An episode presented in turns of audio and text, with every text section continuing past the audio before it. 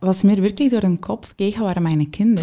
Das habe ich meine Kinder gesehen im zehn Jahre vielleicht ohne Mutter. Solche Gedanken gehen durch die Kopf. Und mein, für Kinder, eine Mutter kann man nicht ersetzen, oder? Das mhm. ist etwas, das dann für das Leben lang einen Impact hat, eine Trauma ist. Und die Gedanken, das, das waren die schlimmsten. Wir sind Klinik. Das ist der Podcast von der Hirslanden Klinik im Park. Mit außergewöhnlichen Geschichten aus dem Spitalalltag mit dem Stefan Camano. Im Oktober ist sich zumindest in einer Sache die Welt einmal einig, nämlich, dass der Oktober der Brustkrebsmonat ist und auf der ganzen Welt wird das Thema Brustkrebs visibel gemacht. Das machen auch wir heute und das machen wir unter anderem mit der Patientin Ann-Sophie Kehremann. Sie ist 35 aus Brüche Belgien, hat Betriebswirtschaft, Arbeits-, Organisations- und Personalpsychologie studiert und schafft aktuell als Brandmanager bei der Medbase Gruppe. Sie lebt mit ihrem Partner und ihren zwei Kindern, Valentina, wo fünf ist, und der Matteo, wo drei ist, in Lachen im Kanton Schweiz. Herzlich willkommen. Danke, Stefan. Ich bin wahnsinnig froh, bist du heute im Podcast Wir sind Klinik und die Frage als Brustkrebspatientin, die sich gerade am Anfang natürlich stellt, ist, wie ist es überhaupt zu dieser Brustkrebsdiagnose gekommen? Das ist auf in diesem Jahr, auf Muttertag, habe ich mhm. das ja entdeckt, selbst in die Dusche. Dann bin ich schon den nächsten Tag nach meinem lokalen Spital gegangen, meine Gynäkolog gesehen und direkt eine Biopsie genommen. Mhm. Das war der 14. Mai. Mhm. Und dann eine Woche später, ich weiß noch gut, das war der 22. Mai, habe ich dann gehört, das war eine bösartige Tumor. Und dann habe ich schon gewusst, dass die Tumor, ja, das ist ein bisschen schwierig zu sagen, aber nicht so schlimm war. Sie haben mir schon können sagen, hey, wenn man einen Tumor möchte wählen, war das vielleicht diese Tumor. So, das war schon ein bisschen mhm. eine bessere Nachricht, aber trotzdem, oder? Man ist besorgt. Dann habe ich auch gewusst, dass Zwei Tage später habe ich eine MRI müssen mhm. nehmen und ich habe schon das Gefühl gehabt, das war ein, ein wichtiger Moment, dass man dann wirklich kann sehen, ob es schon verspreit ist. Und dann habe ich noch eine Woche müssen warten, für dann zu hören, dass sie auf die MRI, da sind sie nicht immer ganz sicher, aber dass es so aussieht, wie es noch nicht verspreit war, noch nicht in die Lymphknoten. Mhm. Aber das ist nicht 100% sicher, aber dann habe ich schon ein klein bisschen das Gefühl gehabt, ja, mhm was vielleicht die Prognose dann äh, werde sein. Also eben die sogenannten Ablegermetastase, ob mhm. es die gegeben hat. Auf das hast du eine elendlange, eine Woche lang müssen warten. Ich kann mir ja. vorstellen, wenn man warten muss auf so einen Bescheid, was ist das so für eine Zeit? Wenn man warten muss, nicht weiß, gibt es jetzt Metastase, gibt es sie nicht. Wenn du zurückfühlst, was ist das für ein Moment gewesen? Das ist ein Moment, Woche, dass man das Leben sehr schätzt. mhm. Dass man wirklich von einem Moment auf den anderen, und ich habe nicht können glauben, das besteht, oder? Anders lögt nach die Sachen. Ich war irgendwo erstaunlich, das hatte ich auch vorher nicht so, ja, nicht erwartet, ziemlich in, in Ruhe. Man muss Vertrauen haben und natürlich Stress, aber ich habe das Gefühl, die Stress war so mehr für meine Umgebung. Und ich bin dann einfach vielleicht ein bisschen in, im Überlebensmodus, aber einfach abgewartet mhm. und direkt umgestiegen nach veganer Ernährung, was immer ich habe können machen, dass ich glaube ja. hilft, habe ich dann schon gemacht, äh, Meditation gemacht und so. Ja. Aber ja, schwierige Woche, ja. 35, eine junge Mutter von zwei wunderbaren Kindern, ein Lebenspartner, erfolgreich im Job, mitten im Leben und dann kommt die Diagnose Brustkrebs. Was schießt einem da durch den Kopf, durch die Seele, durchs Herz? Ja, das, was mir wirklich durch den Kopf geht, waren meine Kinder. Einfach für mich selber ist es okay. Ich habe so, ich kann das tragen. Ich bin eine starke Frau, das weiß ich. Mhm. Aber meine Kinder, das habe ich meine Kinder gesehen im zehn Jahre vielleicht ohne Mutter. Solche Gedanken gehen durch die Kopf. Und mein, für Kinder, eine Mutter kann man nicht ersetzen, oder? Das mhm. ist etwas, das dann für das Leben lang einen Impact hat, eine Trauma ist. Und die Gedanken, das waren, das waren die schlimmsten. Das heißt auch auf einmal katapultiert in eine Welt, wo man sich Gedanken macht über die Endlichkeit, über den Tod, mhm. hat man Todesangst. Mhm. Ja, aber das gibt auch eine Chance für Sachen dann wirklich, dass man immer gedacht hat, ich möchte das einmal im Leben noch Sachen umstellen, anders machen. Auf die Moment macht man das Entscheid, jetzt muss es passieren, und vielleicht kommt die Chance nicht mehr. Mhm. So, so habe ich es auch probiert sehen, oder? Ich glaube, das Leben ist sehr zweispaltig. Das hat immer schlimme Sachen, aber auch wenn es schlimme Sachen gibt, gibt es immer noch schöne Sachen. Und da muss man die immer anlegen und es immer sehen als eine Chance, wie schlimm es im Moment auch ist. Mhm. Du hast vorher von deinem Umfeld geredet, wo auch stark belastet ist, natürlich aufgrund von dieser Diagnose. Wie hat der Vater von deinen Kind, deinen Partner reagiert? Ja, die hat auch gedacht, das Einzige, was ich machen kann, ist ruhig bleiben, unterstützen, positiv bleiben. Mhm. Er hat mir dann in die Woche, dass ich nicht gewusst hatte, ist es schon verspreit oder nicht, das war so, was wir das Gefühl haben, sehr wichtig, hat er Sorgen gehabt, aber es nicht geteilt, nachher mir schon gesagt, oder? Dass er schon auch im Kopf hatte, dann vielleicht bin ich alleinerziehend oder so. Mhm. Aber er war sicher mütig und unterstützend mhm. und positiv. Ich weiß noch, dass wir von Anfang an auch, das klingt vielleicht ein bisschen, ein bisschen blöd, aber ähm, Witze gemacht haben. Ja, man muss die Humor bleiben haben. Es kann mhm. nicht immer so schwer sein und so. Noch schöne Momente kreieren. Also das war eure Strategie, gewesen, mit dem umzugehen. Und das mhm. ist wahnsinnig wichtig, dass man sich, wir kommen nachher noch darauf zu sprechen, dass man sich eben eine individuelle Strategie mhm. zurechtlegt, um das Ganze irgendwie können erträglich zu machen für sich selber, aber auch für das Umfeld. Deine Gynäkologin hat dich dann an ein Spital überwiesen, an ein äh, Brustzentrum, wo dann deinen Fall besprochen hat zur Weiterbehandlung. Du hast dich dann nach der Empfehlung von dem Ärzteteam aber entschieden, eine Zweitmeinung einzuholen. Wieso? Einfach, wann ich gewusst hatte, das war ein bösartiger Tumor, habe ich natürlich mit gewissen Leuten gesprochen. Und ich habe auch eine, eine von meinen besten Freunden ist Doktor. Und das ist so, ja, Standard einfach, ist meines Gefühls, man, man muss eine zweite Meinung einholen. Das ist so ein bisschen kritisch sein, Selbstverantwortung nehmen. Mhm ich habe das einfach nicht einmal überlegt. Ich war immer, das war immer das Plan, eine zweite Meinung zu nehmen, mhm. dass man mehr Infos, ja, mehr Information ist immer besser für dann eine Entscheid zu nehmen. Schlussendlich muss ich dann das Entscheid machen und ja. Mhm. Und dann bist du auf einmal im Sprechstundenzimmer vom Dr. Siad Atassi gelandet, klinischer Direktor vom Brustzentrum Zürichsee. Über eine Empfehlung oder äh, wie hast du ihn gefunden? Stimmt, über eine Empfehlung. Ich schaffe natürlich auch in das Gesundheitsbereich, mhm. an dem Moment noch bei der Zyrose. Mhm. Dort schaffen wir auch in Specialty Care. So ähm, eine Kollegin kennt sich sehr gut aus in, die mhm. ganze, in das ganze Thema und sie, sie hat einfach, ich habe dann auch einmal mit sie telefoniert und sie hat mir dann gesagt, ja, du musst dann wirklich nach Dr. Atassi gehen, das sind die Besten. Und habe ich gedacht, okay. genau, und das hast du dann auch gemacht. Und der Dr. Siad Atassi, der dich schließlich dann auch operiert hat mit seinem Ärzteteam, ist auch bei uns. Herzlich willkommen, Siad. Der Siad Atassi ist 48, ursprünglich aus Hamburg, Deutschland, Facharzt für Gynäkologie und Geburtshilfe hat in Horgen im Kanton Zürich eine eigene Frauenarztpraxis und ist eben, wie schon gesagt, klinischer Direktor vom Brustzentrum Zürichsee. Das ist eine Kooperation von der Hirslander Klinik im Park und dem Seespital Horgen. Neben all dem, und das ist wahrscheinlich etwas so, wie man ihn kennt, noch viel wichtiger für ihn, ist er Ehemann und Familienvater von zwei wunderbaren Kindern im Alter von 16 und 10. Herzlich willkommen, Siad. Danke für die Einführung, lieber Stefan. Ich freue mich, dass ich heute hier sein darf. Sehr gerne. Ich finde es darum auch spannend, dass wir eben beide Perspektiven können haben können. Ann-Sophie hat erzählt, war bereits bei einem Behandlungsteam, gewesen, hat eine Empfehlung bekommen und hat gefunden, das ist ja so einschneidend für mich mit meinem Partner zusammen. Wir entscheiden uns für eine Zweitmeinung. Auch für dich, du bist seit äh, über 20 Jahren spezialisiert auf Frauenmedizin und Gynäkologie. Wenn du eine 35-jährige junge Frau mitten im Leben mit Brustkrebs in deiner Sprechstunde siehst. Wie reagierst du auf das? Was macht das mit dir? Also primär geht es uns oder mir immer darum, dass wir uns erstmal kümmern müssen. Das hat gar nicht so viel mit dem Alter zu tun. Also mhm. klar, Ann-Sophie ist jetzt von der Statistik auch gesehen eine sehr junge Brustkrebspatientin, aber wir reagieren eigentlich überall gleich, dass wir erstmal analysieren und mhm. dann versuchen, maximal das Vertrauen aufzubauen und Sicherheit zu geben.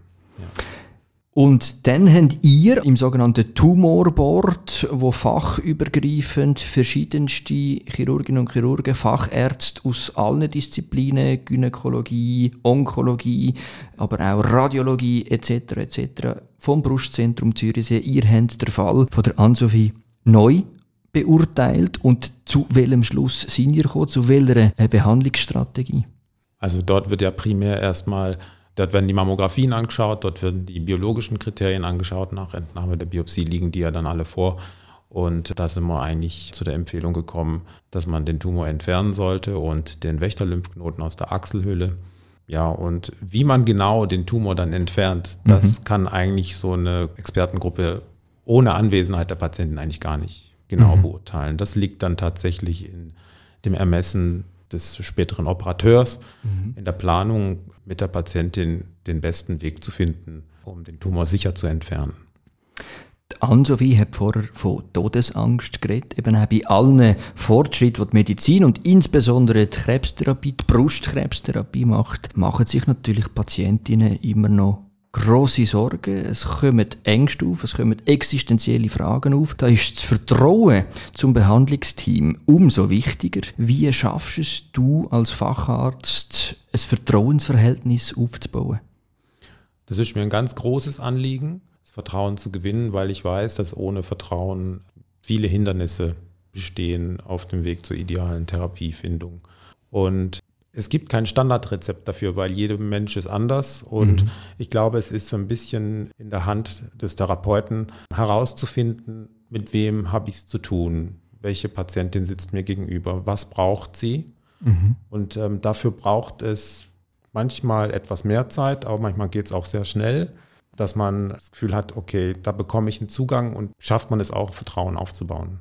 Ann-Sophie, junge Patientin, Frau mitten im Leben, da ist die Brust oder sind Brust und die Brustwarze nicht nur ein einfacher Körperteil, sondern auch Ausdruck von der eigenen Sexualität. Macht man sich da oder hast du dir in dem Moment auch Gedanken gemacht, vielleicht mit dem Dr. Atassi auch darüber geredet, was man wie, wenn behandelt, so dass du eventuell deine Brustwarze kannst erhalten? Ja, natürlich, das ist ein sehr wichtiges Teil, oder? Ich bin, ich bin noch sehr jung und mhm. ja, ich habe nie gedacht, dass ich solche Entscheidungen muss machen auf die Alter. Aber allgemein glaube ich, jede Person ist einzigartig, hat eigene Bedürfnisse, mhm. abhängig von wo man ist im Leben, was für mich selber wichtig ist und Dort haben wir wirklich ein gutes Gespräch gehabt. Habe ich auch das Gefühl gehabt, ich habe all meine Bedürfnisse können erzählen. Mhm. Ich bin gesehen gewesen, gehört gewesen und so haben wir eine Behandlung. Ähm, mhm. Ja.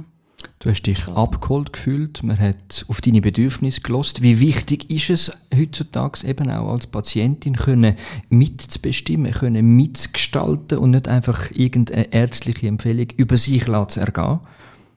Sehr wichtig ich, ich glaube wirklich, wir, sind, wir müssen schlussendlich als Patient das Entscheid nehmen. Wir haben die Verantwortung, oder? Das ist unser mhm. Leben. So, ich muss schlussendlich sagen, was, was gemacht muss, muss, auf was ich wähle. Also mu muss ich wirklich das Gefühl haben, ich habe alle Info, ich habe Vertrauen.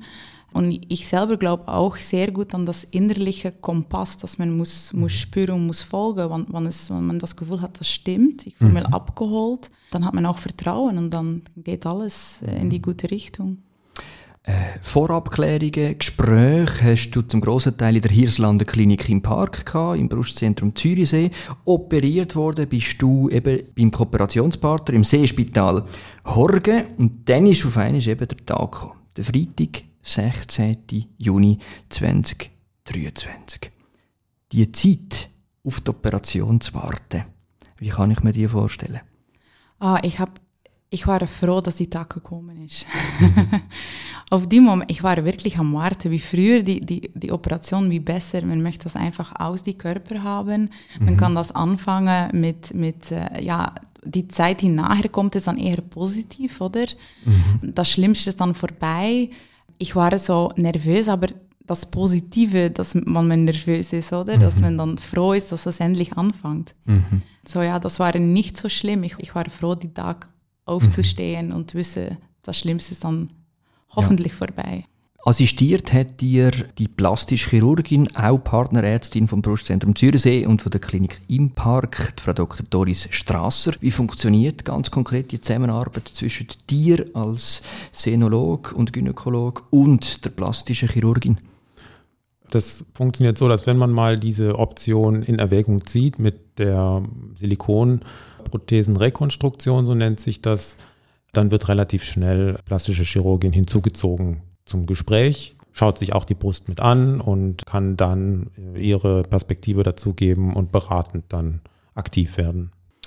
Ann-Sophie, magst du dich noch an den Moment vom Wiederaufwachen nach der Operation erinnern? Ja, es war komisch, wenn man in die, in die Saal ist, wo man aufwacht, oder? Mhm. Und man ist noch so ein bisschen von die Drogen so ein bisschen, äh, mhm.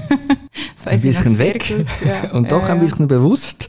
Mhm. Ich glaube, die, das erste, was ich gesagt habe, war äh, Dr. Atassi. Ich habe gedacht, du warst dort, aber das war nur vorher, als ich am Schlafen war. Ja. Ich, es ist ganz komisch. Ja. Ich habe das noch nicht erlebt, auch so etwas. Mhm. Seit der Operation sind jetzt doch äh, wenige Wochen vergangen. Wie zufrieden bist du mit dem ästhetischen, kosmetischen Ergebnis von der Operation? wie ich erwartet hatte, wie wir besprochen haben. Ich bin aufgewacht und ich hatte wieder oder ich hatte Brüste. Mhm. Und das ist schon ganz anders, was auch äh, die erste Meinung vorgeschlagen war, oder? Also ich war von Anfang an froh, dass, dass wir die Möglichkeit hatten, oder? Einfach Mastektomie und äh, Reconstruction in einer OP. Mhm. Das hatte ich, ich bin der erste Meinung, ich hatte nicht gewusst, dass das war eine Möglichkeit. So von dann an war ich einfach froh zu wissen, ich wache auf und ich sehe noch mhm. aus wie, wie, eine Frau. Dass man alles in einem Eingriff, mhm. möglichst patientenschonend ja. oder Patientinnen schonend können machen. Brustkrebs ist die häufigste Krebsart bei Frauen. Jede acht Frau in der Schweiz ist von Brustkrebs betroffen. Das sind rund 6000 Fälle im Jahr, wobei vor allem Frauen über 50 betroffen sind. Ein Viertel der Betroffenen sind unter 50, wie im Fall von der Anne Sophie, was sind die Risikofaktoren von Brustkrebs? Also was wir wissen ist, dass beispielsweise Fettleibigkeit, Bewegungsarmut, also insgesamt ein ungesunder Lebensstil sicherlich deutlich dazu beitragen kann, dass Brustkrebs entstehen kann. Aber die meisten Brustkrebsfälle entstehen sicherlich, ohne dass man die Ursache dafür erkennen kann. Ja. Eine Meinung, wo ich immer wieder darauf stoße, ist, dass die Langzeiteinnahme von der Antibabypillen, also sogenannte Hormontherapie, auch das Risiko erhöht äh, von Brustkrebs. Ist das so? Das Risiko muss man immer erwähnen bei jeder Hormontherapie, aber man muss auch ganz klar dazu sagen, dass überhaupt noch nie gesagt wurde, dass man eine Hormontherapie sowohl in der Antibabypille-Phase als auch nachher in der Hormonersatztherapie in den Wechseljahren zum Beispiel unterlassen sollte wegen dem Brustkrebsrisiko. Ganz im Gegenteil. Die Leitlinien sagen, dass diese Therapien bei entsprechendem Beschwerdebild oder bei entsprechendem Bedürfnis sogar gegeben werden sollten. Mhm. Oder äh, wenn man jetzt das anders fragt, Siad, was kann denn eine Frau eben tun, zum Brustkrebs vorbeugen, ganz konkret? Also vorbeugend kann man sicherlich am Lebensstil, also kann man positiv modifizieren. Das heißt, man schaut, wenn man Übergewicht hat, dass man das Gewicht reduziert, wenn man sich zu wenig bewegt, dass man mehr Bewegung hat, vielleicht sogar Sport macht. Bei der Ernährung, wenn man eigentlich nicht übergewichtig ist, kann man auch bei der Ernährung vielleicht noch optimieren. Weniger Fett, weniger Fleisch, weniger Zucker, mhm. weniger Kohlenhydrate und mehr frisches Gemüse. Also da ist zum Beispiel zu erwähnen, dass die mediterrane Kost hier sehr, sehr viel Vorteile bringt. Und was wirklich bemerkenswert ist an dieser Lifestyle-Modifikation oder Optimierung, ist, dass man damit sein Krebsrisiko, und das betrifft nicht nur Brustkrebs, sondern das betrifft auch andere Krebsarten, mhm. deutlich senken kann, von bis zu 25 Prozent. Das ist äh, ziemlich viel also, und ziemlich konkret. Also man kann wirklich das Risiko an Krebs generell, aber auch an Brustkrebs zu erkranken, bis zu 25 Prozent minimieren, wenn man sich gesund ernährt, wenn man Sport macht, in Bewegung bleibt. Genau, also reduzieren. Das Krebsrisiko ist trotzdem immer noch sehr individuell. Also man kennt es halt nicht und es ist auch manchmal eine familiäre Komponente noch dahinter etc. Es ist schon empfohlen, dass man, wenn man wirklich ähm, bewusster das Krebsrisiko reduzieren möchte, dann sollte man am Lebensstil arbeiten. Arbeiten, genau. Wir haben vorher darüber geredet, Ann-Sophie, 35, zwei Kinder, aber vielleicht ist der Familienwunsch, der Kinderwunsch ja noch nicht abgeschlossen. Ich frage Sie jetzt gerade, können erkrankte Frauen an Brustkrebs Brustkrebs vererben, ihren Kind? Also es gibt äh, im Gesamtspektrum der Brustkrebserkrankungen circa ein Viertel der Erkrankungen, die wir den familiären Brustkrebs zuordnen. Das heißt, dort ist irgendeine Vererbung erfolgt. Mhm. Von diesem Viertel kann man aber auch nur einen kleinen Anteil, also nochmal ungefähr 10 Prozent, kann man davon einer bestimmten genetischen Mutation zuordnen. Das ist jetzt ganz grob gesagt. Mhm. Aber die anderen drei Viertel mhm. der Brustkrebserkrankungen sind immer noch sogenannte sporadische Erkrankungen. Das heißt, die sind nicht einer familiären Häufung zuzuteilen mhm.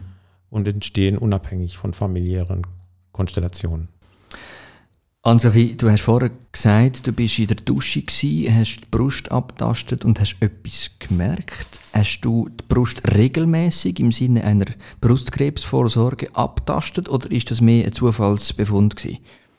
Das war Zufall. Ich hatte, ich glaube, unbewusst war es schon etwas, das an Ziehen war in meinem Körper. Damit habe ich gespürt. Mhm. Ähm, aber das war nicht etwas, das ich gemacht hatte sonst. Mhm wahrscheinlich auch aufgrund von deinem Alter das Gefühl gehabt hast, jung, äh, das kann noch nicht eine Gefährdung da sein oder ein Risiko, also muss ich meine Brust auch nicht abtasten. Ja, sicher. Ich habe gedacht, vielleicht am 40 sogar später mhm. muss man vielleicht das machen, aber ich hatte keine Ahnung. Wie bei allen Erkrankungen gilt auch bei Brustkrebs, je früher man ihn erkennt, desto besser die Heilungschancen sie hat. Wie äußert sich denn Brustkrebs? Was sind so die typischen Symptome? Also im Frühstadium ist Brustkrebs sicherlich symptomlos. Also die meisten werden im Rahmen der Früherkennung erkannt und diagnostiziert. Das heißt, im Rahmen einer Früherkennungsuntersuchung. Mhm. Viele Brustkrebsdiagnosen werden auch gestellt, nachdem die Frauen selber was getastet haben. Also Symptome in dem Sinne wie Schmerzen oder sonstige Beschwerden liegen im Frühstadium fast nie vor. Eine der effizientesten Möglichkeiten der Brustkrebsvorsorge, wir haben es vorher erwähnt, ist das Abtasten von der Brust. Da tun wir selbstverständlich ein Video, ein Erklärvideo und viele andere wissenswerte Informationen gerne auf unsere Webseite www.klinikimpark.ch podcast. Dort unter anderem auch ein Erklärvideo, wie man die Brust richtig abtastet. Als Brustkrebsvorsorge die Brust abzutasten. Ist das genug, zum Brustkrebs auszuschliessen? Das kommt ein bisschen auf die Brust selbst an. Es gibt Brüste, die kann man sehr gut, also ich sage jetzt mal aus meiner Perspektive, untersuchen, wenn man die erforderlichen Regeln dafür einhält, also dass man die Frau im Sitzen und im Liegen untersucht. Mhm. Aber ich selbst greife sehr schnell immer zum Ultraschall, mhm. weil ich einfach das Gefühl habe, dass ich bei einem Großteil der Brüste kein wirklich aussagekräftiges Bild bekomme, nur durchs Abtasten. Ab welchem Alter ist denn das Abtasten von der Brust überhaupt empfohlen, äh, aus ärztlicher Sicht? Ich würde jetzt mal sagen, ab 25 kann man damit anfangen. Mhm. Die Frage ist, wie konklusiv ist das Ganze für die Frau selbst? Ähm, das Risiko ist ja in dem Alter noch sehr, sehr niedrig. Und dann kommt es ein bisschen auf einen selbst drauf an, wie wichtig einen das ist und das dann zu machen. Ann-Sophie hat vorher von der sogenannten Biopsie, also eine Gewebsentnahme, geredet, wo man dann ins Labor schickt, um zu schauen, ob das Gewebe, der Tumor, kankerös ist oder nicht. Du hast jetzt von dem Ultraschall geredet, auch als Vorsorgemöglichkeit. Etwas, was natürlich immer lautet, ist die sogenannte Mammographie als Teil vom Vorsorgescreening. Da höre ich immer wieder relativ viel Vorbehalt von den äh, Frauen, wenn ich sie frage, Empfohlen ist eine Mammographie ab 50 all zwei Jahre. Und ich höre aber, und man lässt das beziffern, gemäß einer aktuellen Statistik, bis zu 40 Prozent der Frauen haben einen Vorbehalt gegenüber der Mammographie, weil sie das als unangenehm empfinden, weil sie die Strahlenbelastung sich nicht möchten aussetzen Wie siehst du das in deiner Praxis? Wieso ist denn die Mammographie im Volksmund so unangenehm? Ja, sie tut weh. Was passiert denn bei einer Mammographie? Bei der Mammographie muss die Brust mit Röntgenstrahlen durchleuchtet werden. Dazu muss die Brust in eine bestimmte Position, ich sage jetzt mal, gequetscht werden. Und das tut den Frauen weh. Das kann man gar nicht irgendwie schönreden. Man muss die Frauen darauf aufmerksam machen, wenn sie das erste Mal dahin gehen, dass das ein bisschen unangenehm ist. Und ja, es ist eine sehr effiziente Untersuchung. Und wenn die Frauen dahin gehen, begrüße ich das immer sehr. Ann-Sophie, Jetzt nach der Operation, wie geht es bei dir weiter? Sind weitere Eingriffe geplant, weitere Kontrolltermine? Wie sieht die Nachsorge von dir aus? Ähm, ja, schon weitere Kontrolltermine sind geplant. Ich glaube, mhm. jede drei Monate für zwei Jahre. Mhm. Mhm. ja, stimmt. Gut aufpasst, ja, der ja. Siad Atasi nickt ebenzu. ja, und das, das ist ja mit Medication nehmen, oder? Tamoxifen in meinem Fall. Ja, schauen, dass ich gesunde Lebensstil habe, natürlich mhm. immerhin noch wichtig. Schaffst du inzwischen wieder? Ja, bin diesen Monat angefangen ja, ein bisschen easy Anfang natürlich. Mhm. Ähm, muss wieder ein bisschen anstärken jetzt auch. Ich habe zwei Monate nicht viel gemacht. Äh, mhm. Noch immer ein bisschen, ja, meine Blutwerte sind nicht top jetzt. Mhm. Aber ja, ich habe mir auch gefreut, wieder anzufangen, wieder äh, ins normale Leben einzusteigen und es mhm. geht gut, ja. Wie ist das quasi wieder zurück ins Leben, zurück an den Arbeitsplatz? Hat man da auch Bedenken, dass man vielleicht bemitleidet wird, dass man sich ständig muss erklären, dass alle fragen, was man hat? Wie, wie erlebst du das? Ich glaube, das ist sehr abhängig von das Umfeld. In meinem Fall, meine Arbeitgeber ist auch im Gesundheitsbereich. Mhm. Alle sind sehr äh, sensitiv, human und sicher kein Mitleiden, aber einfach normale menschliches, äh, menschliche Fragen haben sie dazu. Mhm. Sie, sie, haben, sie geben sehr viel Unterstützung, fragen, ob es mir geht, dass es von mir abhängig ist, oder? Mhm. Ähm, wenn ich etwas brauche, checken, regelmäßig checke sie ein und so. Ähm, mhm. Ja, es ist super, die Unterstützung. Und ich glaube, das ist ganz wichtig, dass man als Arbeitgeber bewusst ist. Vorher habe ich mir natürlich auch überlegt, wann macht es Sinn, dass ich wiedergehe. Und wenn man weiß, mein Arbeitgeber, die, die unterstützt, dann probiert man natürlich auch früher wieder mhm. anzufangen. Mhm. Aber man muss natürlich ein bisschen unterstützt werden. Ja. Sie hat gehört, Ann-Sophie, bereits zu den sogenannten Cancer Survivors. Gilt sie rein medizinisch als geheilt? Per Definition ist sie geheilt. Survivor ist ähm, ein bisschen ein weiter gesteckter Begriff.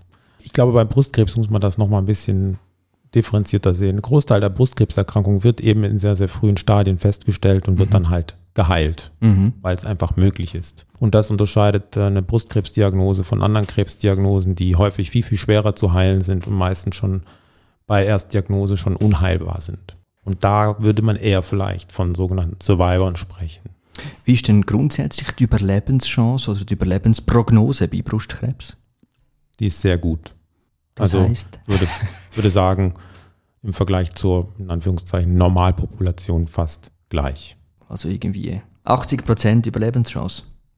Mehr. Sogar mehr. Ja. Das sind positive, hoffnungsvolle Zahlen. Wir haben vorher vom Brustzentrum Zürichsee geredet, wo du klinischer Direktor bist, Siad. Was ist der Mehrwert äh, von einer Patientin, sich im sogenannten offiziellen von der Krebsliga Schweiz und der Schweizerischen Gesellschaft für Senologie zertifiziertes Brustzentrum zu behandeln? Ein Brustzentrum muss sich regelmäßig strengen Prüfungen unterziehen. Es nennt sich dann auditiert mhm. durch Spezialisten und sie müssen regelmäßig ihre Qualitätsmerkmale immer wieder einreichen, damit das alles abgeprüft wird und dann erhält man eben dieses Zertifikat. Das mhm. sorgt dafür, dass man intern im Brustzentrum, im Team sehr darauf bedacht ist, diese Qualitätsmerkmale einzuhalten und die Qualität hochzuhalten. Da sind also mehrere Kontrollmechanismen dahinter und das ist sehr sinnvoll.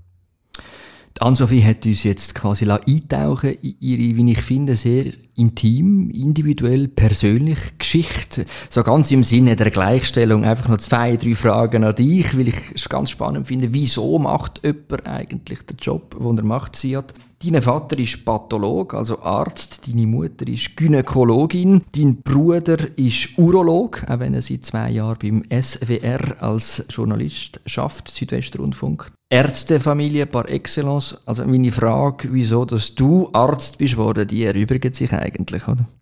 Ja, ich glaube, die erübrigt sich. Was ist dein Mo Das ist mal eine ehrliche Antwort. Was ist dein Antrieb? Was ist dein Motor? Wieso bist du Arzt? Wieso betreibst du seit über 20 Jahren spezialisierte Brustkrebsmedizin und Gynäkologie?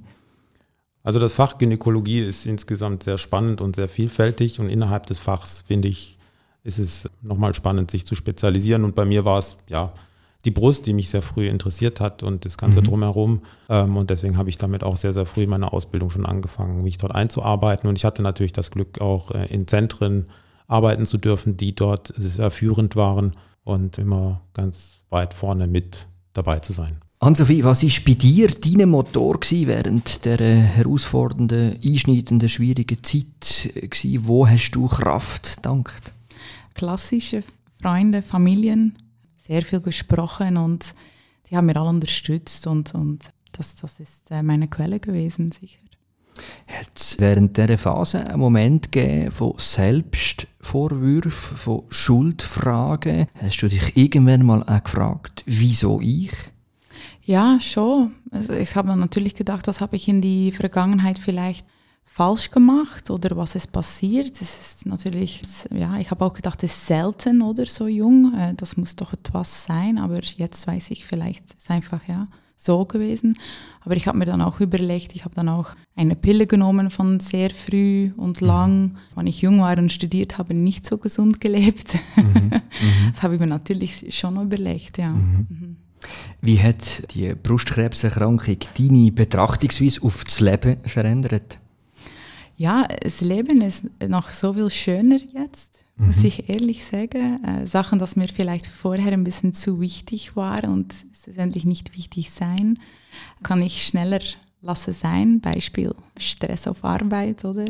Und ich glaube, dass ich jetzt noch mehr weiß, mhm. was ich, was ich möchte machen. Mehr Sport, mehr Zeit mit Familie, Freunde, äh, reisen, lesen, äh, Yoga machen, Meditation machen. Also zusammengefasst, leben. Ja, genau. Leben. Siad, wie hat dein Job, deine Betrachtungsweise auf das Leben verändert? Also ich sehe natürlich auch viele Schicksale mhm. und äh, keines von denen lässt mich kalt. Und ich muss auch sagen, darüber gewinnt man viel Erkenntnis und Einsicht, dass das Leben endlich ist und dass man wirklich jede Minute, die einem zur Verfügung steht, sinnvoll nutzen sollte und genießen sollte. Was möchtest du unseren weiblichen Zuhörerinnen mit auf den Weg geben, Ann-Sophie, die uns jetzt gerade zuhören? Einfach, wenn man die Chance hat, regelmäßig nach dem Gynäkolog gehen. Mhm. Ähm, wenn man etwas spürt, nicht, nicht warten, auch wenn man jung ist. Und schon gesunder Lebensstil schadet mhm. nicht. Ich bin nicht nur überzeugt, dass du mit deiner Geschichte, mit deiner Ehrlichkeit heute vielen Frauen Mut gemacht hast, sondern bin auch sehr dankbar, dass du uns aufgezeigt hast, wie wichtig das es ist, dass man so einen Prozess nicht einfach über sich lässt ergehen, sondern dass man mitbestimmt und dass man, wenn es für einen selber nicht passt, eben halt auch eine zweite, dritte, vierte, fünfte, sechste, zehnte Meinung einholt, bis es dann halt passt in so einem einschneidenden Moment. Ich kann, ich kann nicht anders, das ist Deformation professionell. Auf LinkedIn bin ich mal schauen, was du so für Beitrag machst. Und eins von deinen unlängsten Beiträgen hat den Titel trägt I'm back.